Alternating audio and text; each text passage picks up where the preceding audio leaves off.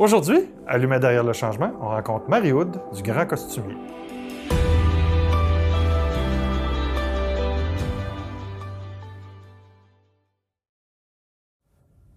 Bonjour, Stéphane Parent, directeur général d'Espace sur BNL. Espace sur BNL, c'est un endroit où on informe, on rassemble et on regroupe les gestionnaires d'OBNL de tous les secteurs à travers la province. Aujourd'hui, un nouvel épisode de notre balado euh, L'humain derrière le changement. Je vous rappelle cette balado, l'objectif c'est de découvrir euh, des gestionnaires d'OBNL qui font des choses assez exceptionnelles. Moi, pour moi, c'est euh, des occasions absolument uniques de découvrir des personnes grandioses qui sont le moteur du changement de demain. Juste avant de commencer, je vous rappelle que vous pouvez à la fois trouver cette balado sur YouTube, sur SoundCloud, sur iTunes et sur Spotify. Donc, on est disponible dans l'ensemble des euh, supports euh, disponibles. On commence avec Marie aujourd'hui, Marie Houd, directrice générale du Grand Costumier. Bonjour Marie. Bonjour. Pour qu'on te connaisse, commence donc en te présentant. J'aime ça quand les gens se présentent eux-mêmes. Ça donne une autre vision de qui ils sont. Alors, euh, ben, je suis Marie-Aude, directrice générale du Grand Costumier. Euh, j'ai, ça fait 17 euh, ans que je travaille au sein d'OBNL, du milieu culturel et social, et 13 ans comme gestionnaire. Quand tu dis gestionnaire, comme... Tu as eu d'autres postes de direction avant d'être DG? ben, en fait, oui, j'ai d'autres postes de, direction, mais avant ça, je suis entrée dans différents postes d'agent de, projet, de coordination, et puis j'ai évolué au fil du temps vers des postes de gestion. Commençons par le grand costumier avant de parler de Marie, parce qu'on va parler des deux. Les deux sont importants. Les deux, je pense, sont devenus de plus en plus indissociables. Oui, tout à fait. Euh, commence par me parler du grand costumier, parce que c'est un projet assez unique. Oui. Il n'y en a pas huit. Non. Il y en a un. Il y en a juste un. Euh, le grand costumier, c'est un OBNL d'économie sociale. Euh, on a le mandat de gérer euh, la collection de costumes reçus de Radio-Canada euh, et de la mettre à la disposition des créateurs. Donc, on loue exclusivement pour la production professionnelle, donc télé, cinéma, théâtre, multimédia. Donc, j'ai un costume d'Halloween. On répond pas le 31 octobre. c'est vraiment un marché différent, le marché du particulier. Ce qu'on fait, c'est qu'on essaie d'être le plus ouvert possible aussi pour, par exemple, des soirées bénéfices ou des projets autofinancés, d'être très, très large dans notre offre, mais notre offre est vraiment défini pour, euh, pour des projets qui ont une direction euh, artistique. Tu as défini le Grand Costumier comme un projet d'économie sociale et non pas un projet culturel. Pourquoi? Euh, ben parce que l'aspect culturel pour moi est intrinsèque. Euh, l'économie sociale c'est notre modèle euh, et parce que c'est une entreprise qui a été créée pour desservir une collectivité. La collection a été sauvée parce qu'on considérait qu'elle était nécessaire à la communauté de créateurs. Elle devait rester chez nous dans son intégralité. pour moi, c'est un aspect du mandat qui est très, qui, ben, qui est fondamental. Et puis l'aspect culturel, oui, j'aurais pu le nommer, mais pour moi, quand on parle de, de, de location de costumes dans la production, ça va assez euh, d'emblée. Ça, va d'emblée. ensemble. Ouais. Ben, je trouve, je trouve intéressant, je trouve intéressant la notion de définition par l'économie sociale aussi. Parce qu'on se définit par ce qu'on fait et non pas par notre mission nécessairement aussi. Ça, c'est intéressant. Euh, puis, je suis curieux de t'entendre aussi sur, on va y revenir à fur et à mesure de la, de la rencontre.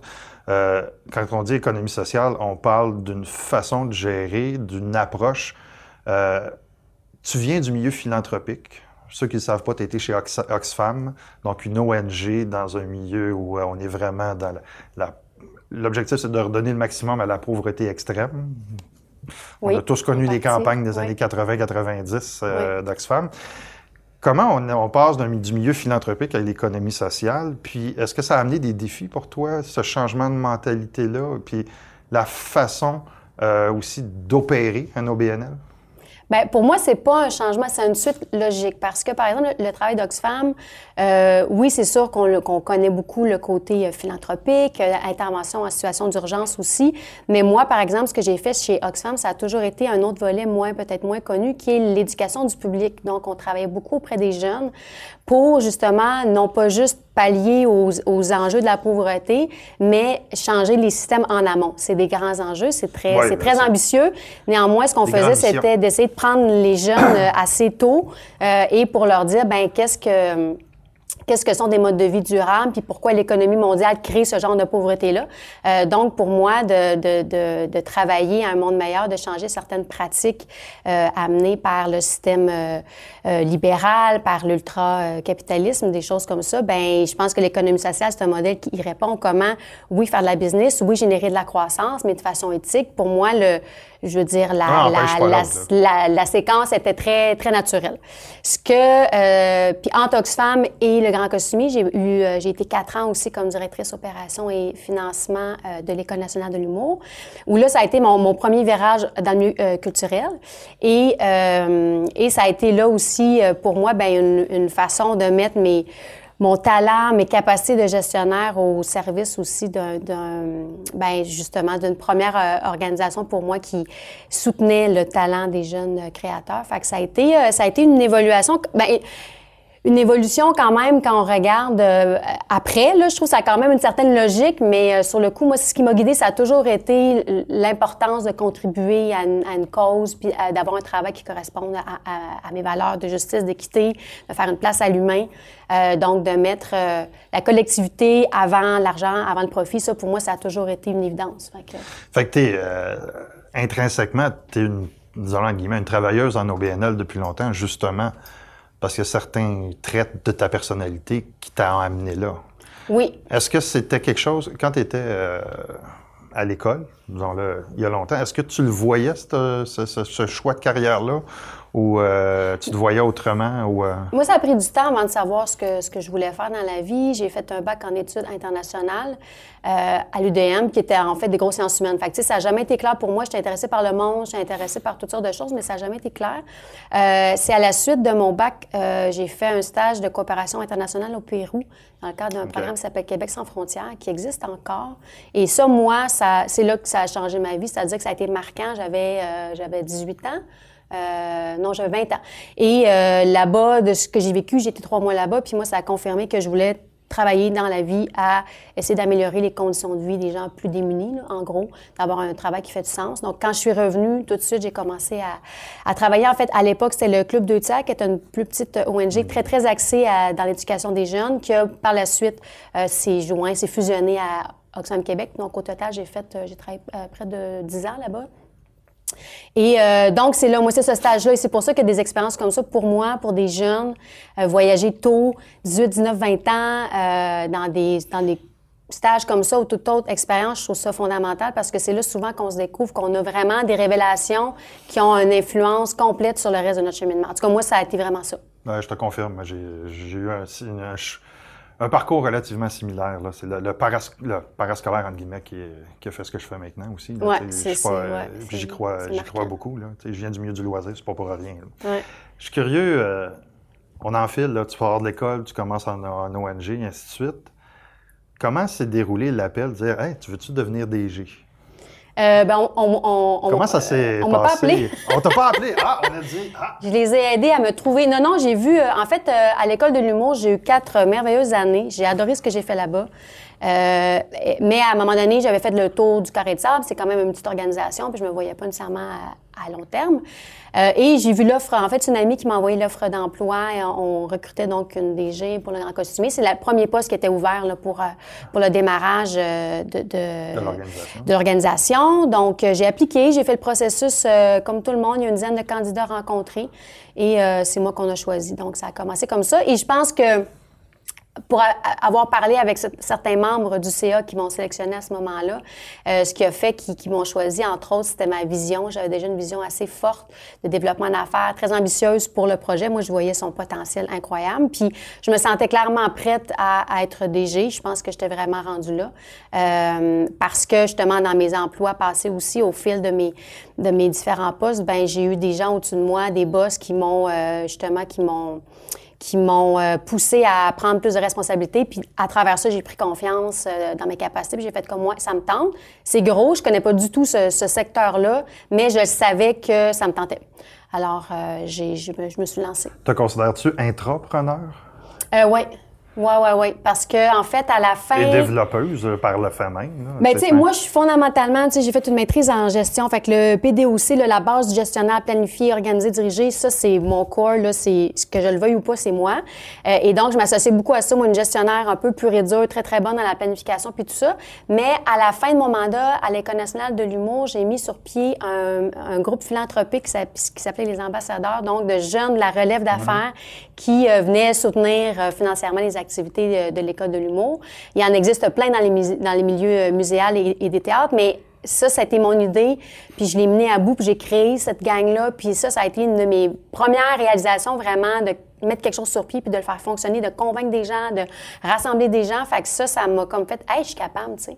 Puis donc oui, je me considère comme un entrepreneur. Puis une de mes, je pense, de mes grands apprentissages qui m'a servi beaucoup pour la suite, c'est que moi, dans ma tête, une bonne leader, c'était quelqu'un de très extroverti, qui parlait fort, puis qui parlait tout le temps, puis qui, qui était tout le temps là, all over the place. Puis je me disais, ouais, mais moi, je suis plus introvertie, je suis plus dans l'écoute et tout ça. Puis la création de ce groupe-là, ben je l'ai fait évidemment avec la personne que je suis, euh, être plus en mode écoute, puis essayer de, de, voir ce qui intéresse les gens, puis de le faire à ma façon, puis ça a bien marché. Puis j'ai eu une belle rétroaction de ça. je me suis dit, hey, peut-être que mes façons de faire peuvent aussi, ma façon d'être, c'est pas, ça va pas en porte-à-faux avec ce qu'une bonne leader peut être. Fait que j'ai continué dans cette voie-là, puis je pense que je suis arrivée à mettre sur pied une patente qui a bien de l'allure. Euh, j'aime ce que tu apportes parce qu'on a souvent une vision d'un vrai leader qui est X. Puis, fondamentalement, quand on en rencontre au quotidien, moi, je me rends compte de ça mm. parce que je rencontre beaucoup de DG, c'est complètement autre chose. Les, les DG qui ont de l'impact, c'est plus des mobilisateurs que des dealers, des, pas, des dealers, des leaders au style euh, militaire de la chose, au style euh, public de la chose aussi. C'est beaucoup du travail par en dessous, puis c'est beaucoup du, du un à un, puis c'est c'est de la persuasion, c'est aussi de, la, de, l'écoute, tu le dis. Je trouve ça intéressant. tu as une maîtrise? Oui. Formation continue depuis que tu es en poste. Qu'est-ce que tu as fait? Puis qu'est-ce que, qu'est-ce que tu trouves là que tu avais tout intérêt à aller chercher comme euh, outils? Pas nécessairement compétences, mais plus les outils euh, depuis que tu es en poste. Euh? Euh, deux choses. Ma maîtrise m'a appris plein de choses, mais elle m'a surtout euh, convaincue qu'il n'y a rien de mieux que d'être dans l'action, surtout quand tu es en gestion. la gestion, ça reste une pratique qu'on a théorisée puis qu'on a réfléchi beaucoup là-dessus, mais ça reste que c'est dans l'action, je pense qu'on apprend le plus. Euh, premièrement, le mentorat. Euh, rapidement, je me, suis je me suis tournée comme les. T'es-tu mentorée avec le réseau M? J'ai été mentorée par le réseau M au début. Euh, ensuite, euh, j'ai eu, j'ai eu, j'ai participé au parcours C3. donc, qui est un parcours qui accompagne les entreprises culturelles en croissance. c'est plus récent. À travers ça, j'ai eu accès à. un incubateur pour entrepreneuriat social. oui, mais c'est vraiment spécifique aux entreprises culturelles en croissance. Déjà, non, c'est autre chose. C'est vraiment c'est la, la Ville de Montréal et l'École de, des entrepreneurs du Québec. Ah, pour l'entrepreneurship de base. Euh, non, non, ah, il y a eu, il y a eu un L'écosystème entrepreneurial ben, c'est l'École des entrepreneurs du Québec, quoi, qui... Euh, et donc, là-dedans... Et moi, je trouvais ça fascinant qu'on parle de culture puis de croissance. Je trouvais ça génial. Alors là, je suis allée chercher... J'ai aussi fait partie du réseau Adopt Inc., euh, qui, euh, eux, c'est vraiment... J'étais la seule... Ça, c'était le fun. J'étais la seule entreprise d'économie sociale. Tous les autres, c'est des Inc. mais j'ai été quand même reçue dans la cohorte. Donc, à la fois là-dedans, tu as accès à des mentors. Ton rôle, quand je t'ai posé la question d'intrapreneur, oui. Ben, ça décrit bien. Oui, mais tu sais, c'est parce que, puis tu le sais, euh, comme moi, être entrepreneur, c'est plus un, un état d'être puis une façon de faire les choses qu'un titre de dire ben oui dans mon organisation e, effectivement tu, peux être un, acteur de changement. Tout dépend comment est-ce que tu vois ta job juste faire tes petites affaires ou tu dis ben non j'ai envie de mettre des choses sur pied puis je vais défoncer des portes puis va. Euh, c'est sûr que l'entrepreneuriat c'est la façon euh, ultime d'accomplir ça mais donc c'est ça. Fait que c'est le mentorat pour moi il a été fondamental euh, surtout au, début, je me rappelle du mentor qui, qui, qui m'accompagnait. Puis j'avais, c'est parce que aussi quand tu es DG, euh, moi, c'était une petite patente en démarrage. Oui, tu as un CA, mais tu es tout le temps, puis encore maintenant, tu as ton CA, tu as ton équipe, tu n'as pas de zone neutre pour ventiler, ne serait-ce que pour ventiler, ben, puis dire, là, là, telle C'est pour ça qu'on crée des groupes de co-développement, là, je te dis. Le co-développement, puis moi, ces, ces, ces groupes-là, ces incubateurs-là, ça a été pour moi fondamental dans ma capacité à garder le cap dans ce projet-là, euh, dans la mise en place du, euh, du grand costumier, parce qu'il y a tellement d'inconnu, de solitude, de questionnement. Euh, et ça, même à ce jour, c'est la chose, je pense, qui va m'avoir manqué le plus. J'en viens beaucoup les entrepreneurs qui, souvent, ils ont un partenaire d'affaires, tu sais, ils partent à deux ou à trois. Puis moi, de me parler à moi-même tout le temps sur à peu près tous les enjeux stratégiques, euh, des décisions à prendre, financières et tout. J'ai un super CA, mais ça reste qu'il y a quand même au quotidien, tu es un peu dans une bulle, puis tu te poses mille questions par jour. Donc, ces, ces zones-là, avec les mentorats, puis des gens quand on faisait des séances justement avec les autres membres de, de, l'incubateur, puis chacun met son enjeu sur la table, tout le monde répond à ton enjeu. Tout le monde dit Oh, mais t'as-tu fait ça? Moi, je ressortais de là, je suis le My God. C'est une demi-heure, 45 minutes, là, et ça vaut n'importe quelle formation, je trouve ça, parce que tu règles on the spot, là, tu parles vraiment des vraies affaires. Ça, j'ai trouvé ça vraiment. Oui, puis tu bénéficies du background de tout le monde. Mais oui, puis des fois, des trucs, ouais, non, pas, pas en tout. Puis des fois, j'ai des conseils de gens dans un domaine complètement différent parce que c'est ça, tu te ramasses avec des entrepreneurs de plein de domaines. Puis deux mois après, finalement, c'est ça que j'appliquais parce que ça avait mijoté, ça m'avait confronté. J'étais comme, ouais, pas sûr. Elle comprend pas vraiment ce que je fais, mais finalement, c'est vers ça que je suis allée. Pas tout le temps, mais tu sais, des fois, ça prend un petit peu de temps aussi. Fait que ça, moi, ça a été euh, des, euh, des euh, des programmes, je trouve, qui sont super importants, qui ont été déterminants pour moi. Fait que moi, c'est là où je suis allée chercher mon apprentissage en continu. Euh, j'ai essayé des fois de faire des petites formations, mais je trouvais justement que ma réalité était tellement spécifique que j'aimais mieux y aller dans des trucs plus de coaching puis de mentorat, où là, j'allais chercher un, input peut-être plus direct. Euh, je vais en profiter parce qu'on on a fait une série de capsules justement sur le mentorat avec euh, le chef mentor du réseau M à Montréal. Je vais les mettre en lien euh, dans, le, dans le texte sur la, chaîne YouTube. Je vais mettre aussi ça sur des groupes de co-développement parce que ce que tu décris là, c'est exactement ce qu'on essaie d'installer dans nos groupes de co-développement en termes d'échange, puis en termes de, de, de, briser la solitude aussi, puis de, mm. de se ramasser en des sur un sujet. Puis surtout l'aspect, avec tout ce qu'on fait, nous, c'est multisectoriel. Hein? Fait que l'aspect multisectoriel amène des backgrounds autour d'une table qui sont complètement euh, géniaux aussi. Euh, par contre, je suis curieux de t'entendre sur euh, ce que tu viens de me dire. Toutes ces initiatives-là demandent du temps. Oui. OK? La réponse que j'entends beaucoup de la part de beaucoup de DG, c'est j'ai pas le temps de sortir, j'ai pas le temps de m'impliquer, j'ai pas le temps d'aller dans des formations, j'ai pas le temps, j'ai pas le temps, j'ai pas le temps, ou mon CA me laisse pas le temps. Comment tu libères ce temps-là, toi? Bien, déjà, là, moi, je, là, je, ouais. ça fait quatre ans, ça fait quatre ans là, que, l'entreprise est en activité. Fait que j'entre quand même dans une phase un petit peu différente de celle du démarrage. Faut juste, tu sais, faut juste comprendre que démarrer une entreprise, c'est moi, je faisais, je fais, dans les dernières années, c'est du 70 heures semaine. Et même ça, il y en a qui en font beaucoup plus. Tu peux pas faire un projet comme ça en pensant faire un, 35 heures semaine. Alors, euh, du temps, il euh, faut, faut mettre le temps. Euh, ça, c'est certain. Puis, tu sais, t'as pas le temps. C'est pas vrai qu'on n'a pas le temps. C'est qu'on gère nos priorités. Si je dis que j'ai pas le temps pour toi, c'est parce que j'ai décidé de me donner mon temps pour quelqu'un d'autre. Fait il y a eu des périodes où euh, je disais non à certains types, justement, d'activités parce qu'il fallait plus que je fasse du, du, réseautage ou de la représentation pour tel projet. Euh, après ça, je vais dire non à certains types de choses. Je vais être plus capable de filtrer parce que là, je vois vraiment mes priorités. C'est de jongler avec... T'as appris à dire non aussi.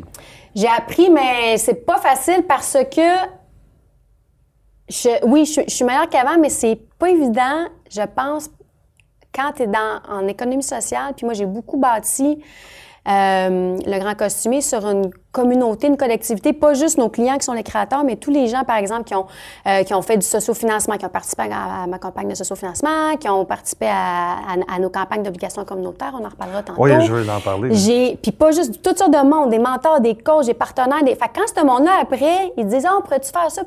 Tu peux pas dire non. Tu existes parce qu'il y a une collectivité, puis même notre genèse, c'est une gang de monde qui sont sortis dans la rue pour défendre la collection. C'est des producteurs, c'est des gens de, de, de, la culture qui se sont mobilisés pour que ça marche. Donc, moi, je me sens un peu redevable de, ben justement, je, me, je sens que ça fait partie de mon rôle de redonner. Fait quand je dis non, il faut que j'ai une bonne raison parce que moi, j'existe parce qu'à plein de moments, et encore maintenant, j'appelle dernière minute quelqu'un, hey, peux-tu me dépanner avec ça? Peux-tu euh, m'ouvrir une porte pour telle personne? On existe parce qu'il y a plein de gens qui ont fait ça pour nous, pour moi. Alors moi, avant de dire non, je réfléchis à me dire, ben peut-être que je lis le 5-10 minutes ou l'heure que ça va prendre pour faire ça. mais c'est tout le temps. Je trouve ça le fun, tu as dit j'existe parce que. Le grand costumier, c'est-tu indissociable de Marie? Ben, Ou Marie, es-tu indissociable du costumier? Lequel va dans quel Mais quand je disais j'existe, c'est drôle parce que c'est vrai, je parlais du grand costumier, mais moi, c'est mon bébé. Moi, c'est ça, mes quatre dernières années, ça a été ça. Je me suis consacrée. Mais moi, mon travail, ça a toujours été un haut lieu de, de, de, de réalisation, pour moi. Je, je, je, m'épanouis beaucoup dans mon travail. Ça a toujours été le cas et je considère que c'est une grande chance que j'ai dans la vie d'être tombée dans un milieu déjà qui me, qui me comblait à ce point. Euh, donc, moi, c'est sûr que j'ai tout donné. Puis là, je suis en mode un peu, je commence à, à, prendre une distance parce que je ne serai pas là jusqu'à la fin des temps. Puis c'est important. C'est dangereux quand dans une entreprise, dans une organisation, le DG reste trop collé sur ses patentes. Je pense que ça a été nécessaire que je le prenne comme ça au début parce qu'il y avait pas tant de ressources pour démarrer ça. Ça prenait du jus de bras. Ça prenait quelqu'un qui, qui, qui, avait envie de mettre du temps puis... Euh, et puis de s'y consacrer. Euh, maintenant, je, pense qu'un bon gestionnaire, c'est quelqu'un qui est capable de aussi de, ben, de déléguer puis d'être capable de dire bon ben moi, j'ai fait un bout, je, reste là, mais il faut que je pense à ce que l'organisation. Puis c'est ce que je dis à l'équipe souvent, travaillez toujours en, vous disant, c'est pas vous demain, là. La personne qui rentre, es-tu capable de faire sa job? Est-ce que c'est clair où on s'en va? Est-ce que les. Alors, là, je, comme la folie du démarrage est un petit peu calmée, là, le, ce que ça a pris comme, euh, comme énergie, là, je suis plus en mode, justement, vision stratégique sur trois ans, euh, où on s'en va, euh, tout ça. Alors, je reste là, mais ça me permet de faire un, un détachement serein, je dirais. Euh, juste pour passer à une prochaine phase où je vais, je vais laisser aller le bébé un peu. Comment, à travers des semaines de 70 heures, on se protège pas tomber, puis pas craquer, puis pas être malade? Je sais pas vraiment. C'est euh, ben moi j'ai pas d'enfant déjà. Je pense que ça joue beaucoup. Je pas que j'aurais pu faire ça avec un enfant ou des enfants. Euh, j'ai je sais pas, il y a beaucoup de phases où je me disais, parce qu'on entend beaucoup parler de ça, les gens qui craquent, puis c'est puis ça, puis j'ai dit, ah mon Dieu, je vais craquer, je serai plus capable. Je sais pas trop. Euh, je pense que j'ai une vie personnelle très riche. Euh, j'ai un conjoint qui m'a supporté énormément. Euh, j'ai, j'ai la chance d'aimer faire du sport, fait que ça, c'est quelque chose, mine de rien, qui m'a beaucoup, beaucoup aidé aussi à, à compenser. Mais à un moment donné, je pense que le moment où j'ai été capable d'être sereine là-dedans, c'est dire l'équilibre est à refaire à chaque semaine. Tu sais, il y a des jours où euh, je lisais un livre de psychopop un peu sur justement le, la, perfection chez les femmes, puis tout ça. Puis c'est juste d'accepter à un moment donné, ben, il y a une semaine où je ne serai pas la meilleure DG, je serai pas la, DG parfaite parce que tel événement, je serai pas allée parce que je suis juste brûlée. L'autre semaine, je serai pas la blonde parfaite parce que je serai pas disponible pour mon chum parce que j'ai cinq événements le soir. Puis, tu sais, c'est toujours à refaire. Puis l'équilibre, il n'existe pas. On en parle beaucoup, mais peut-être juste arrêter de penser que quand tu démarres une entreprise, puis après, bon, si dans cinq ans, je suis encore dans ce, dans ce, dans ce niveau-là euh, d'énergie, il faudra se poser des questions. mais je pense que quand tu... C'est une bonne question. Est-ce que tu est-ce que tu t'investirais autant dans un nouveau projet? Parce qu'il vient, vient une. Puis c'est souvent.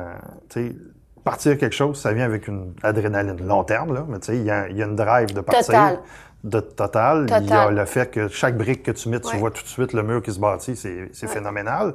quand tu commences à rouler, puis quand tu commences.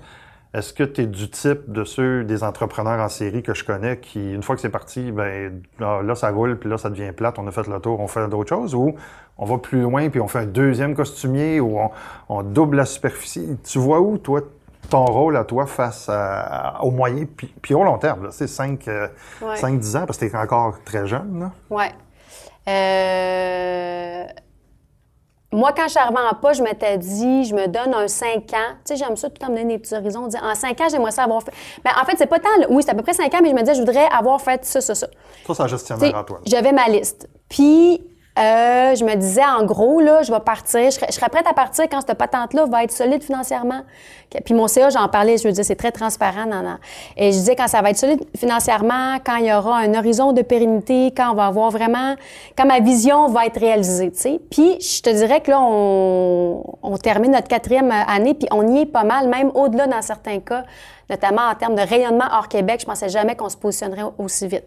Alors, moi, j'ai beaucoup euh, de checks là, euh, sur ma liste. euh, cela dit, puis oui, je pense que je me suis découvert aussi, je, ne le savais pas, mais j'ai, oui, je pense que quand le... C'est drôle parce qu'autant pendant trois ans, j'étais, j'étais sur une adrénaline, ça a juste aucun bon sens, tu sais. Puis effectivement, quand ça, ça drop, parce que ça drop, c'est comme, ah, OK, parce que là, il y a comme, effectivement, il y a, une espèce d'air d'aller. Il y a quand même des gros morceaux qui restent à placer en termes de financement puis de...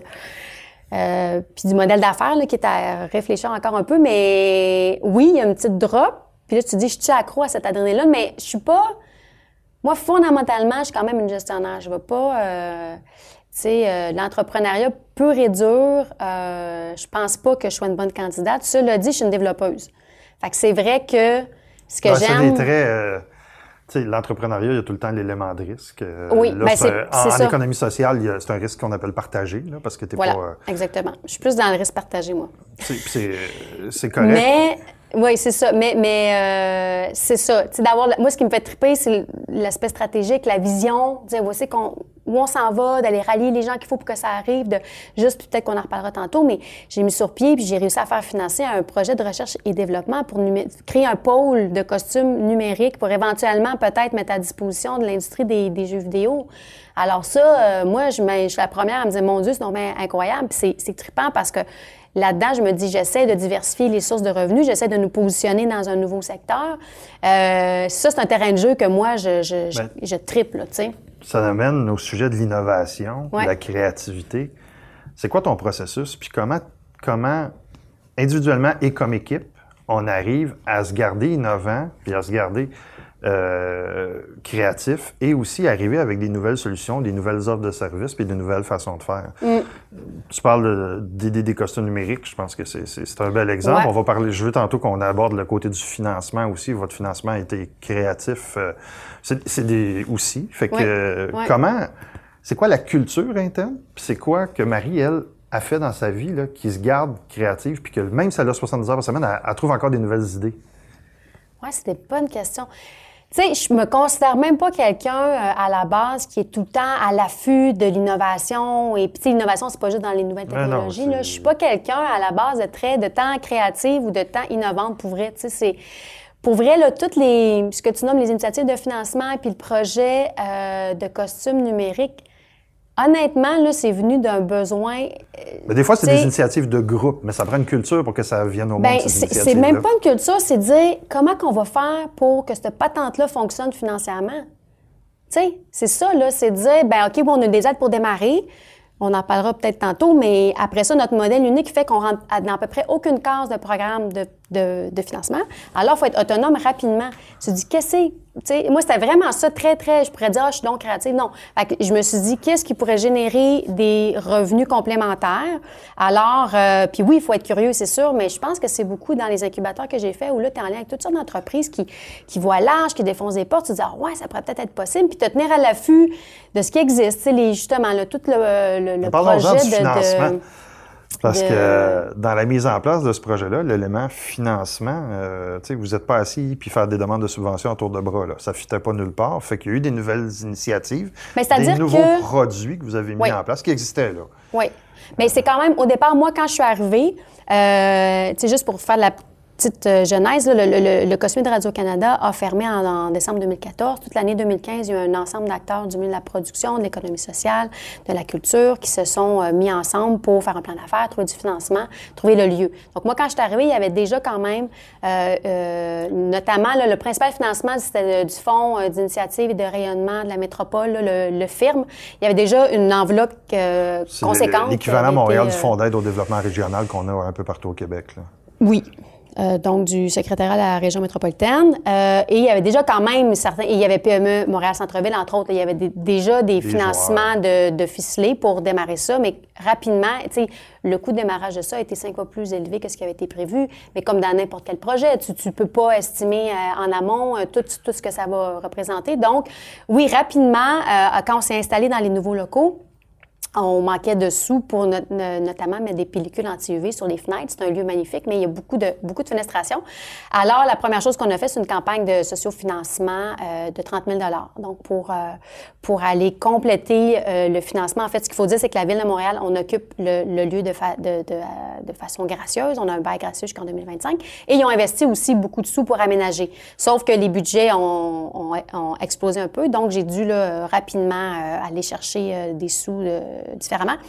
Donc, le sociofinancement, c'est pas, c'était pas non plus euh, nouveau tant que ça. Là. Il y a beaucoup de, beaucoup non, de plateformes. mais le sociofinancement est très relié au fait qu'on a une communauté existante, et on se finance dans la communauté. Là, il n'y avait pas cette communauté-là qui existait. Non, mais moi, je l'ai vu comme une opportunité de la créer. Euh, justement. Puis euh, aussi, c'est la ruche qui sont venus nous voir. Hein. Ils ont dit, bon, mais ben, nous, on est en train de se déployer au niveau, parce que c'était beaucoup des plateformes régionales. Donc, lui... il venait d'arriver à Montréal. il venait d'arriver à Montréal, on s'est parlé, puis il dit, ouais, ça te tenterait pas? Je dis, ouais, j'ai besoin d'argent, mais là, tu aurais comme trois semaines pour lancer ça. je suis comme... Mais tu sais, quand tu es sur l'adrénaline, tu fais OK, là, je suis une guerrière, j'y vais, go. Alors, c'est ce que je fis. Et ça, ça a été. Euh, un des plus gros, là, si je retourne dans les trois, dans les quatre dernières années, là, ça, j'en ai eu, euh, je pris plein la face, là, de 30 000. Euh, puis encore là, c'est ça, faut pas que ça te coûte cher, parce que si tu dépenses trop, ben t'as plus d'argent. Alors, euh, faire des petites vidéos, aller chercher des, des, un peu des porte-paroles, faire la com autour de ça, alors que moi, j'étais pas du tout habile dans les médias sociaux, j'étais pas, je faisais mes petites vidéos tout seul le, matin dans mes rangées de costumes, mais, mais ça a fonctionné. Puis tu sais, je me disais, ben le projet a beaucoup, tu sais, il y avait un aura quand même, faut pas se cacher, c'est un projet quand même qui avait fait parler dans la, dans la collectivité, dans le public. Il y avait un aura de sympathie. Euh, on démarrait, donc il y avait un momentum qui était le fun de, de, mousser un peu. Fait que ça, c'est sûr que ça a joué. Mais quand même, aller chercher 30 000 en 30 000 en quoi, c'était quoi une campagne d'être un mois et demi, deux mois pendant l'été? J'étais super fière de ça. Puis effectivement, ça c'était 200 quelques donateurs, fait que ça il y a des gens qui là-dedans qui sont restés très très actifs euh, autour de nous, puis ça a été très Ce qui t'a amené à ton deuxième projet de financement qui lui était plus novateur encore. Oui, ça c'était des obligations communautaires, c'était un projet pilote mené par le TIS qui est territoire innovant en économie sociale et solidaire. On était avec quatre autres organismes, le cinéma du parc, Théâtre Impress et le bâtiment 7. Donc c'est un projet pilote. Euh, les obligations communautaires étant une façon différente. De la dette. C'est de la dette, ben c'est de l'investissement. Là. Euh, c'est une façon différente d'aller chercher l'appui du public. Donc, c'est de dire, plutôt que d'aller chercher un don, c'est de dire, vous investissez dans mon entreprise. Avec ça, moi, je vous présente un projet qui, je considère, va générer de la valeur. Donc, je vais être capable de vous rembourser euh, au terme de l'obligation. Fait que nous, c'est des, des, obligations de 1000 un terme de 5 ans, avec un taux d'intérêt de 2% annuel. Évidemment, tu fais pas ça pour le rendement, tu fais ça pour euh, investir dans une entreprise dans laquelle tu crois. Et puis, moi, ma motivation, c'est de dire, ben au terme, oui, je vais être capable de générer de la valeur, puis je vais être capable de rembourser ces gens-là qui nous ont euh, appuyés. Le projet, nous, c'était évidemment de restaurer la collection de costumes, donc ça a donné de la, liquidité. Puis ça a été un... Donc, on a fait deux campagnes. J'ai fait une en 2016, une en 2018. De, des montants de... La première, c'était 20 000. On voulait garder des montants quand même assez, petits. parce qu'on était encore jeunes, fragiles et on n'avait aucune idée de ce que ça allait donner. Euh, le succès de la première euh, m'a encouragé à faire une deuxième campagne qui était de 20 000 aussi. Puis au final, on est allé chercher 30 000 parce qu'il y a PME Montréal Centre-Ville qui, oui, qui ont investi 10 000. Et dans la deuxième campagne aussi, il y a différentes entreprises, différents producteurs qui ont investi, ce qui était moins le cas dans la première, c'était plus des individus. Fait déjà là, d'avoir du soutien d'entreprises, euh, d'instances, euh, je trouvais ça un beau signal. Et donc, l'idée, c'est de dire, ben parce qu'aussi le euh, le projet a superbement euh, bien démarré, mais l'enjeu de la collection, est, il est entier, c'est-à-dire que dans les 20 dernières années à Radio-Canada, comme il y avait des coupures, il n'y avait pas le financement pour restaurer les costumes. Fait que nous, on, on hérite de cette magnifique collection-là, mais ça fait une vingtaine d'années où il n'y a pas eu vraiment d'entretien. Alors, il y a comme une mise à niveau qui est à faire qui représente des centaines de milliers de dollars que nous n'avons pas. Et si on veut que la collection soit intéressante pour les clients, puis soit encore belle en 15-20 ans, il faut en prendre soin. Puis là, il y avait comme une urgence. C'est quoi, c'est quoi le pour juste une idée d'ordre d'idée Qu'est-ce qui était en termes de pourcentage qui était utilisable dans ce qui vous a été donné?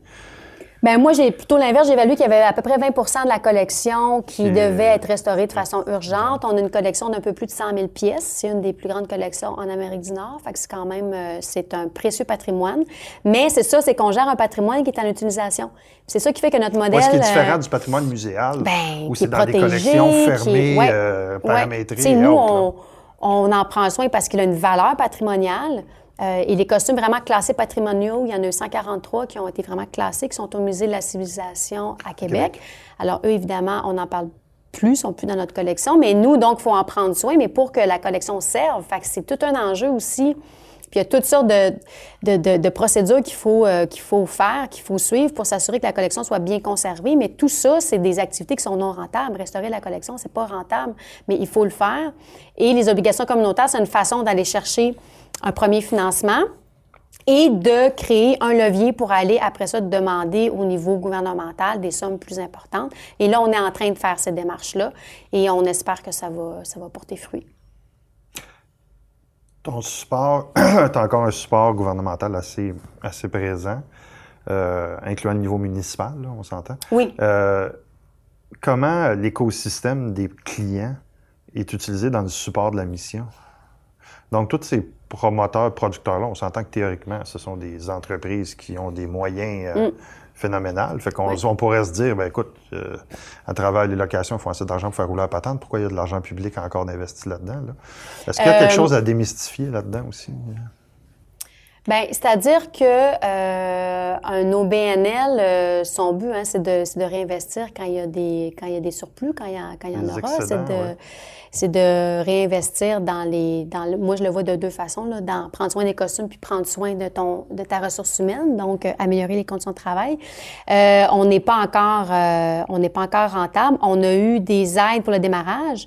Mais en ce moment, alors on se parle, la quatrième année, à part évidemment la, valeur du bail de la ville, qui est une aide non, euh, non, négligeable. Euh, non, négligeable, mais qui est une aide, tu sais, aucune entreprise ne démarre sans avoir une, une, aide, des subventions ou, des appuis euh, pour son démarrage. Donc, je pense qu'en trois ans, on a réussi à démontrer qu'on est capable de, de, de, d'être solide. cela dit, à, notre en quatre, les seules aides que j'ai, c'est pour des projets comme le pôle de costumes numériques Peut-être qu'on en aura pour la restauration. Donc, tu n'as plus de financement à la mission. C'est du, des non, mais j'en ai jamais eu. En fait, au début, c'est du démarrage. Puis ensuite, à la mission, mais mettre de moins en moins d'organismes en, non euh, ont du financement à la mission. Ça, ça marche beaucoup par projet, qui est, pour moi, je ben, pense que c'est un gros enjeu. Euh. Oui, mais nous, et, puis on a fait le tour de tous les programmes, on a rencontré euh, des gens de beaucoup, beaucoup d'instances et à chaque fois, ils sont impressionnés par l'ampleur de ce qu'on fait, par la, la, la, la, diversité de ce qu'on fait. Parce qu'on fait de la formation aussi pour les créateurs, on offre des services personnalisés, on soit plein de stagiaires, on fait beaucoup, beaucoup de choses, mais on rentre pas dans les cases. Euh, donc, effectivement, c'est un, euh, c'est un enjeu. Mais en même temps, effectivement, on génère déjà euh, près de 75% de nos revenus de façon autonome parce que oui, j'ai l'inventaire, oui, j'ai un actif qui me permet de générer ces, ces revenus-là. Et moi, j'aimerais pouvoir dire un jour, ben, je suis une des, des seuls OBNL du milieu culturel à être autonome financièrement à peut-être 90-95% Parce que oui, j'ai cette capacité-là. Cela dit, il faut faire attention parce que, euh, oui, ce sont des producteurs qui louent les costumes chez nous, mais on en entend beaucoup parler. Les budgets de production diminuent année après année et le département costume est à... Nous, on est au bout de la chaîne de production. Il, il arrive avec des budgets de plus en plus petits. On demande de faire du niveau Netflix avec des budgets euh, tout à fait insuffisants. Donc, c'est pas vrai qu'on que l'argent coule à flot. Il faut tout le temps s'ajuster. Il faut que nos prix soient capables de convenir à ces budgets-là. Et c'est pour ça que le développement hors Québec devient fondamental pour nous. Ça permet de financer, donc on loue beaucoup à des productions hors Québec, Vancouver, Toronto, productions américaines qui tournent à Montréal. Et ça, comme les budgets ont rien à voir en termes de, d'importance, là, ben ça nous permet de financer l'accessibilité à la collection pour les créateurs d'ici. Donc, si je ne vivais que de mes revenus de production locale, j'y arriverais pas du tout, du tout, du tout. Fait que ça, faut, il faut, euh, faut le comprendre. C'est le, le, secteur hors Québec, pour nous, est fondamental dans notre survie, là, dans notre pérennité. Quand on dit au BNL, ça veut dire conseil d'administration. Comment euh, ton quotidien avec ton conseil d'administration, il a de l'air idyllique tout le temps à t'entendre? c'est pas toujours comme ça? C'est pas toujours idyllique, non? c'est pas toujours ah. idyllique. Mm. J'aimerais ça t'entendre un petit peu sur les défis que ça représente, puis comment, euh, en tant que gestionnaire, puis sais, ça a dû être, euh, t'arriver d'un poste de direction dans un OBNL à tomber à la direction générale. Donc, euh, une des premières responsabilités, c'est la gestion du conseil d'administration, le support, l'encadrement que la direction générale se doit de faire. Euh, j'aimerais ça t'entendre un petit peu sur ces défis-là. Comment tu vis ça, toi? Euh, puis est-ce que c'est est-ce que c'est quelque chose dans ton quotidien qui prend beaucoup de place ou pas? Bien, tu sais, moi, j'ai toujours euh, œuvré dans les OBNL. Puis à l'école de l'humour comme directrice, j'étais, je participais au, euh, au CA aussi. Fait que c'est comme un, un, aspect de mon travail dans lequel je suis très à l'aise, je suis très habituée de cette cette gestion-là, cette collaboration-là.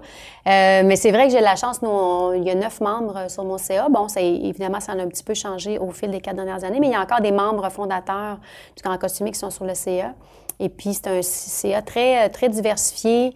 Euh, qui, moi, je les ai toujours vus comme des alliés. Euh, oui, c'est ça, il faut le gérer, là, mais ça, pour moi, c'est pas, euh, c'est quelque chose qui fait partie de, mes tâches. Puis moi, je les voyais plus comme, justement, c'est des alliés. Puis la dynamique a toujours été ben voici ce que je ferais. Est-ce que vous êtes derrière moi? Est-ce que vous pensez que j'ai pensé à tout? Il y aurait peut-être ça. Tu sais, il n'y a pas d'enjeu, il n'y a, pas de politique, il n'y a, pas de, y a pas de, de conflit à gérer ou de sensibilité tant que ça. C'est vraiment, ils étaient tous là au début pour que ça marche. Et puis, c'était mes alliés euh, dans les trois premières années. Ça a vraiment été ça. Puis c'était très, évidemment, plus opérationnel dans les premières années, même au niveau CA, parce qu'il fallait parler Surtout de... Surtout si tu as des membres fondateurs qui étaient impliqués dans le dossier avant que tu arrives aussi. Oui, Exactement. Eux, ils ont fait un. C'est même eux qui ont couvert pendant plusieurs mois les premières étapes du démarrage parce qu'il fallait que ça, que ça se passe à un moment donné. Euh, donc, ça a été beaucoup, euh, beaucoup de retroussage de, de manches. Puis c'est sûr, c'est des gens qui mettent leur réseau à contribution aussi. Fait que ça, ça a été très, très utile. Euh, après ça, c'est plus qu'un roulement, c'est le recrutement qui, pour moi, très, très, très, euh, c'est très critique. Il faut vraiment aller chercher les bonnes personnes, puis les personnes qui ont du temps aussi. Est-ce que es impliqué dans le processus de recrutement des administrateurs? Euh, oui, oui. Oui, vraiment, le, lien, il y a eu une première présidente pendant près de trois ans, Jeanette Petit, qui est une productrice, puis euh, plus récemment, euh, en avril dernier, Daniel Bissonnette, qui est l'ancien qui est au, du bureau c'est ça, cinéma de la télévision de, Montréal. Et dans tous les cas, oui, on fait ça ensemble. Des fois, moi, j'ai des idées. des fois, ça va être, le, ça va être mon, président qui a des idées, puis on, se donne tout un petit processus. La personne vient visiter. Lui, c'est très, c'est très structuré, puis on, c'est très réfléchi. Fait que c'est pas, ouais, lui, il est bien le fun, ça serait. Est-ce qu'il. Puis oui, est-ce qu'il y a un réseau, est-ce, qu'il y a les compétences qu'on a besoin, mais est-ce qu'il y a du temps? Parce que ça, c'est un enjeu. Des fois, on veut des, des, des gens d'importance, mais qui n'ont pas de temps, puis c'est correct, mais il faut bien le réfléchir en amont parce qu'à un moment donné, il faut, que, faut qu'il puisse y avoir une présence pour que les, les choses avancent. Donc, euh, ça, c'est un enjeu, mais moi, ça n'a jamais été. Euh, non, même moi, c'est des rencontres que j'anticipe. Je suis contente parce qu'il y a tout le temps des beaux résultats. C'est le fun de, partager ce qui va bien. Puis je sens toujours quand ça va moins bien que.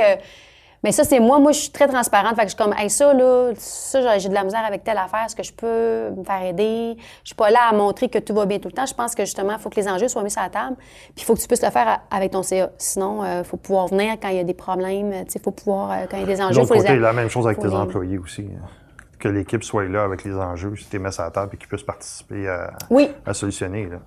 C'est pas. Euh, je pense que le, type de gestion qu'on appelle top-down, qui, la, vérité vient d'en haut. Euh, ah non, non, moi j'ai un mode de, gestion collaborative, mais ça, tu vois, j'ai appris dans les dernières années à euh, savoir aussi retenir certains partages d'informations. Parce que moi, j'étais très dans le la démocratisation de l'information. Mais des fois, quand l'équipe n'est pas, n'a pas les outils, les clés pour interpréter certaines infos ou juste pour l'analyser, à un moment donné, il y a des limites à, alors, puis c'est ça qui est dur, euh, c'est ça comme DG, l'espèce de solitude vient de là, c'est que tu as un niveau d'info que tu partages avec ton CA, tu as un niveau d'info avec ton équipe, mais entre les deux, il y a toute une autre zone d'info, d'enjeu que tu gardes un peu pour toi parce que tu veux protéger ah. un peu. C'est drôle parce que c'est euh, dans une des formations que je donne sur le rôle de gestionnaire, c'est une des, une des questions que je pose, puis j'aime les témoignages autour de la table. Est-ce qu'on dit tout à notre CA?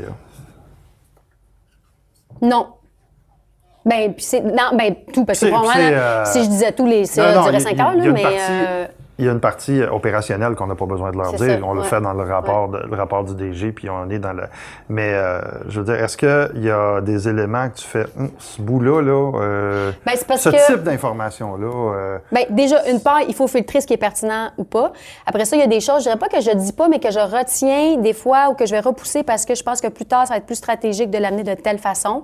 et tout dépend de comment tu l'amènes. C'est vraiment de préparer comment tu vas parler de tel tel enjeu. Il y a mille façons de, de le préparer. Puis évidemment, dépendamment de la réponse que tu veux, bien, il y a une façon de préparer pour euh, essayer d'amener les discussions dans un certain sens. Mais je pense que c'est une erreur de dire, ben ça, ça va pas super bien, ça, c'est pas clair, je vais pas en parler. Au contraire, moi, j'ai toujours été de dire, bon, ben, au pire, ils me diront que j'ai mal fait tel truc, je vais apprendre de ça. Puis, mais il faut, faut pas que tu caches des enjeux stratégiques ou des C'est quoi ta relation avec les autres administrateurs autour de la table? Ben moi, je pense que ben, elle est très bonne, je pense. Non, mais je veux dire, est-ce que tu rencontres une fois par année? Est-ce que tu il y a beaucoup de, je, croise malheureusement beaucoup de DG qui, ont, qui ne connaissent pas les administrateurs qui composent leur conseil d'administration. Ah, euh, est-ce que toi, tu as, une, routine, une culture face à ça? Bien, tu sais, c'est pas, je te dirais, c'est instinctif. Là, j'ai pas une liste, mais effectivement, j'ai pas mal. Je lunch avec chacun euh, à peu près une fois par année, avec certains plus. Euh, juste, mais tu sais, c'était même pas, c'est juste parce que je, ça m'intéresse de les connaître. Puis c'est sûr que quand tu te connais un petit peu, ben tu travailles mieux ensemble. Euh, mon, aller. mon président, euh, on est, ben surtout parce qu'il ben là, il est de moins en moins nouveau, mais quand il est arrivé dans son poste, on, non seulement on lunchait ensemble, mais on avait une session de travail par semaine quasiment parce qu'il voulait vraiment s'approprier les dossiers. Il, était, il est super impliqué. Et puis ça, ben c'était parfait. Là, c'était beaucoup, mais je trouvais ça, euh, vraiment, pour moi, c'est un signe aussi de reconnaissance de mon travail, de dire que, que mon président, il est là, puis on, suit dans les dossiers, mais je sens jamais aller trop dans le micro non plus. Mais euh, pour ce qui est des autres membres, euh, oui, oui, moi, je trouve ça fondamental de développer un lien, ne serait-ce que c'est ça, luncher une fois de temps en temps. Et puis, s'intéresser à ce qu'ils font aussi. Tu sais, j'ai des producteurs sur mon site, j'essaie de voir quand ils gagnent des prix, quand ils font des affaires. C'est le fun de, aussi qu'ils sentent que, que, je sais pas, qu'ils qui sont connus et qui, sont reconnus aussi dans ce... Tu sais, c'est tout du monde bénévoles bien occupés. Alors, euh, mais... Euh, As-tu d'autres bénévoles à part tes administrateurs qui s'impliquent chez vous? Ben on a, euh, il y a des gens de l'industrie qui font un peu de coaching pro bono, je dirais, qui nous aident de façon à nos plus stratégique. Mais t'as pas des couturières bénévoles ou des. J'ai beaucoup de stagiaires. Au début, on avait des bénévoles, des, des, des, gens du grand public qui, étaient, qui aimaient les costumes, mais c'était pas. Ils passaient plus de temps à regarder les beaux chapeaux que. Fait que c'était. Comme on n'avait pas les ressources qu'il fallait, on, ce genre de bénévolat-là, pour l'instant, il est pas. Euh, on a mis un petit peu le frein là-dessus, mais j'ai beaucoup de. On, on, reçoit une quinzaine de stagiaires et étudiants en emploi d'été. Alors, ça, c'est souvent, c'est des stages qui sont bénévoles, qui vont venir effectivement faire de la couture parce qu'on a un atelier de couture complet euh, chez nous, euh, mais qui vont aussi venir aider à faire toutes sortes de choses, ranger des costumes, voir comment ça se passe dans parce que, tu sais, ce qu'on fait, c'est un milieu assez unique, là, quand même, de travailler dans un costumier. Ah, ben, on, est, on est chanceux à Montréal d'avoir le cirque qui a ses ateliers euh, de, de, costumes à Montréal, mais sinon, la la gestion d'un costumier, c'est quand. Il y a quand même deux autres entreprises hein, qui louent pour la production professionnelle, qui sont des entreprises privées, mais ils n'ont pas. Euh, nous, ce qu'on a différent comme approche, c'est beaucoup le service personnalisé. C'est-à-dire que j'ai une équipe un petit peu plus nombreuse qui fait qu'on accompagne les clients dans leur sélection costume. Euh, et c'est pour ça que les marchés. La collection est-elle toute numérisée? Fait qu'on peut faire les choix à distance de ce qu'on veut, de ce qui est accessible? Il y a un catalogue en ligne d'à peu près 1000 photos, mais c'est plus une, je dirais, une fenêtre sur la collection. On va jamais tout numériser parce que c'est un métier fondamentalement qui est artisanal. Il faut venir sur place, il faut prendre des mesures. Le costume peut avoir été altéré ou peut avoir été modifié au fil du temps. Alors, euh, il, faut toujours venir sur place, mais il y a quand même une dimension euh, numérique, une première porte d'entrée où on peut voir euh, ce qu'on fait. Tu es hébergé par la Ville de Montréal. Oui. OK. puis c'était la mise en place d'un local qui n'était pas sa fonction. Tu sais, je peux peut-être le préciser, si j'ai bien compris, c'est une ancienne bibliothèque. Là, donc, euh, puis vous avez récupéré un local avec des, des, des, des équipements, des armoires ou euh, des, rayons qui ne pouvaient pas bouger de là. Ouais.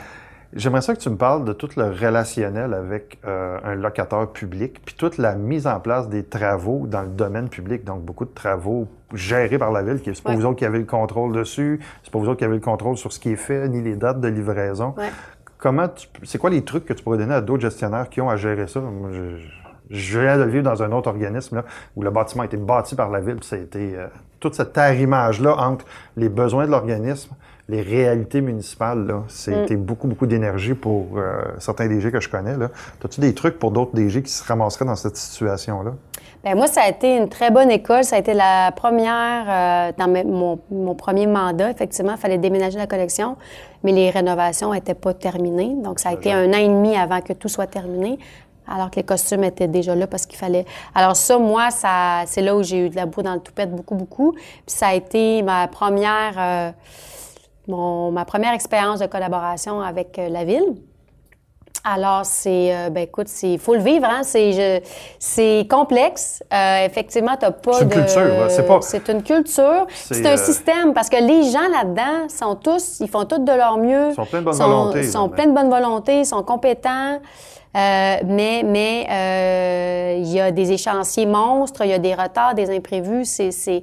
Alors, je te dirais que. Hum, des conseils. Euh, ben, Un, y a quelque chose qu'on peut faire pour, que ça, pour lubrifier cette relation-là? Deux. Ben, c'est parce que, tu sais, le système municipal, je veux dire, moi, j'ai pas l'ambition de, de, d'en revoir les rouages. Il faut apprendre à, faut apprendre à, naviguer là-dedans. On va pas refaire le monde, nous. Moi, je, je, je vais pas là. Euh, ce qui moi, ce que j'ai trouvé qui fonctionnait bien, c'est qu'il faut tout le temps être le petit, euh, la petite débite qui gratte. faut tout le temps, faut tout le temps être le fatigant. Il faut être le fatigant qui fait des suivis, qui relance. Pas parce que c'est ça qu'ils veulent, mais parce qu'ils en ont tellement que si tu fais des suivis plus que d'autres, ben peut-être que ça va t'aider à remonter, sa pile. Euh, ensuite de ça, ben c'est développer des bons liens avec tout le monde qui vient sur place que j'ai pas euh, été capable de faire. Au début parce que j'étais tellement surchargée que j'étais des fois un petit peu euh, un petit peu euh, agressive parce que je voilà, mais il faut apprendre à ça ça a été dans mon apprentissage de DG d'être diplomate en tout temps avec tout le monde. je pense euh, dans ce que j'ai vu ailleurs aussi, c'était de faire comprendre l'importance de ce qu'ils sont en train de faire aussi. Hein. Oui. Parce que des fois ils réalisent pas pour eux autres. Euh... Bien, puis ça c'est un bon point, ça c'est d'expliquer par exemple, il y a eu des réparations sur les fenêtres, les, les, travailleurs venaient, ils allaient à leur, leur heure de lunch puis ils laissaient les fenêtres ouvertes. En soi, c'est pas grave, sauf que nous les mythes qui rentrent par les fenêtres, des petits papillons, c'est un enjeu extrême. Donc, eux, ils n'avaient jamais pensé que c'était un enjeu. Fait que là, on leur a expliqué, gars, pouvez-vous fermer les fenêtres quand on parle? Des petits détails comme ça, quand tu expliques, sont comme, OK, tu sais, il n'y a pas de problème. Donc, il faut effectivement prendre le temps d'expliquer ta, ta, réalité. Il y a des matins où il sciait du, de l'acier au troisième étage, puis ça tombait entre les planchers sur nos costumes, la poussière d'acier sur des costumes d'époque, tu sais. Alors, il a fallu mettre des, euh, des, euh, des toiles de plastique partout à la dernière minute. Alors, c'est sûr que ça a été, je dirais, ça a été surtout sais, la première équipe qu'on a embauchée pour le démarrage, là, il y avait seulement trois, il y avait une chef costumière puis deux costumières. Ça a été très éprouvant pour ces filles-là aussi, qui, elles, étaient tout le temps sur le plancher à essayer, parce qu'on a ouvert au mois de mai. Alors, on ouvrait pendant les travaux, pendant qu'on installait la collection, on n'avait pas de système de whatever, de rien, on n'avait pas d'Internet, on avait... Alors, pour l'équipe sur place, c'est moi, oui, ça a été difficile pour moi, mais c'est l'équipe, ça a été très exigeant parce qu'il fallait tout faire, tout, tout, en, anticiper, tout, euh, tout prévoir. Et puis, les travaux étaient presque terminés. Puis là, on a découvert des restants de, résidus d'amiante dans l'entretoit. Fait que là, repart la, la, machine d'amiante de ci, de ça, parce qu'évidemment, c'est très régulé. Fait que même si c'est des petites particules des petites particules de rien, tu fais le processus total avec le. Surtout dans un bâtiment public, là, on s'entend. Oui, c'est ça. puis c'est ça, puis avec la. Aussi, c'est un, un, bâtiment patrimonial. Alors, tout, tout l'atelier, il a été aménagé de zéro. Alors, toutes les, toutes les discussions qu'il y avait de la bouche d'air à part là, à part ça. Puis c'est aussi, c'est ça, c'est de naviguer dans un domaine. Moi, des plans d'architecte, j'avais pas vu ça souvent dans ma vie. Alors, essayer de lire ça, puis de voir c'est où les enjeux, puis ils vont-tu mettre la porte à bonne place, mais c'est quoi, pourquoi d'essayer de voir ce qui pourrait avoir été mal fait ou pas fait correctement, c'est dur quand tu connais pas de quoi tu parles, tu sais. Fait que c'est, c'est de prendre le temps de s'approprier ça, de s'approprier leur langage aussi, tu sais, ça, tel terme, ça veut dire quoi, telle affaire, ça veut dire quoi. Et puis d'être patient, parce que des fois, tu as beau euh, faire tout ça, puis euh, il y a du retard, puis c'est la vie, tu sais. On peut pas dire que tu n'es pas une passionnée, Marie. OK? Ça, je pense que tous ceux qui viennent de t'écouter euh, dans la dernière heure le savent, là, ils viennent de l'apprendre. Comment on se protège en termes de détachement professionnel pour justement pas trop euh, mettre le bras puis passer au complet? Comment toi, tu t'es. J'ai pas encore trouvé. T'as pas encore trouvé? Non. Bien, c'est parce que c'est à la fois, moi, je me trouve extrêmement chanceuse d'avoir eu, depuis que je travaille, des emplois qui me. Tu sais, c'est ça, là, qui me. Je bâtis des affaires. Tu sais, souvent, les gens, là, hein, la gestion, en même temps, de pas de taper devant. Mais c'est pas ça. Je rencontre des gens, je bâtis des projets, j'ai des idées, je peux les réaliser, j'ai un terrain de jeu incroyable. Fait il y a peu de zones dans ma vie qui me stimulent autant. Et je le dis et je l'assume complètement. Tu sais, c'est, Puis il y a comme une espèce de double discours euh, dans lequel je suis pas encore réussi à me positionner entre faut pas trop travailler, il faut pas s'épuiser, mais en même temps, il faut que tu aimes ce que tu fais, il faut t'épanouir dans ton travail. Puis je suis comme tout le temps, OK, il faut pas que je travaille trop parce que je vais me fatiguer, mais... Mais il n'y a pas juste la quantité, il y a, il y a, le fait de, quand tu n'es pas au travail, que tu penses au travail, que c'est... Tu sais, quand je parle de détachement, c'est pas juste un arrêt, je suis pas présent au bureau, c'est quand j'arrive ben à la maison, euh, on parlait de ce qu'ils te font tantôt avant de tourner. Quand tu es ça à trail de ce qu'ils te font, là, es-tu en train de penser à, ton producteur XYZ, à ou ça dépend du de l'enjeu du moment. J'ai été capable un petit bout, mais là, dernièrement, là, dans la raid que j'ai fait justement il n'y a pas longtemps, j'étais encore dans. Parce qu'il y a des nouveaux enjeux qui viennent d'apparaître, puis là, veux, veux pas. Mais ça, il faut que j'apprenne à. C'est effectivement la fameuse charge mentale, l'espèce de petite souris qui te réveille à 4 heures du matin. Ça, c'est pas sain, c'est pas le fun. Faut que ça arrête. Puis, mais autrement, euh, moi, réfléchir à, à mon travail quasiment tout le temps, ben ça fait que j'ai des nouvelles idées bien le fun, puis que j'arrive à, innover beaucoup. Mais euh, le détachement, écoute, je, donc c'est ça. Je trouve qu'à à la fois je suis je suis chanceuse d'avoir un travail qui me stimule autant. être capable de décrocher. Bien, ça passe. Euh, écoute, je sais pas quoi dire. Je, travaille là-dessus vraiment fort. Il y a des moments où c'est plus facile, des moments où. Euh, tu sais, j'essaie de méditer, mais je ne suis même pas encore capable. Je. T'es pas la seule. Je suis plus dans le sport. Je vais courir une bonne shot, faire du vélo. le H dans l'hyperactif, là, je comprends c'est quoi ça.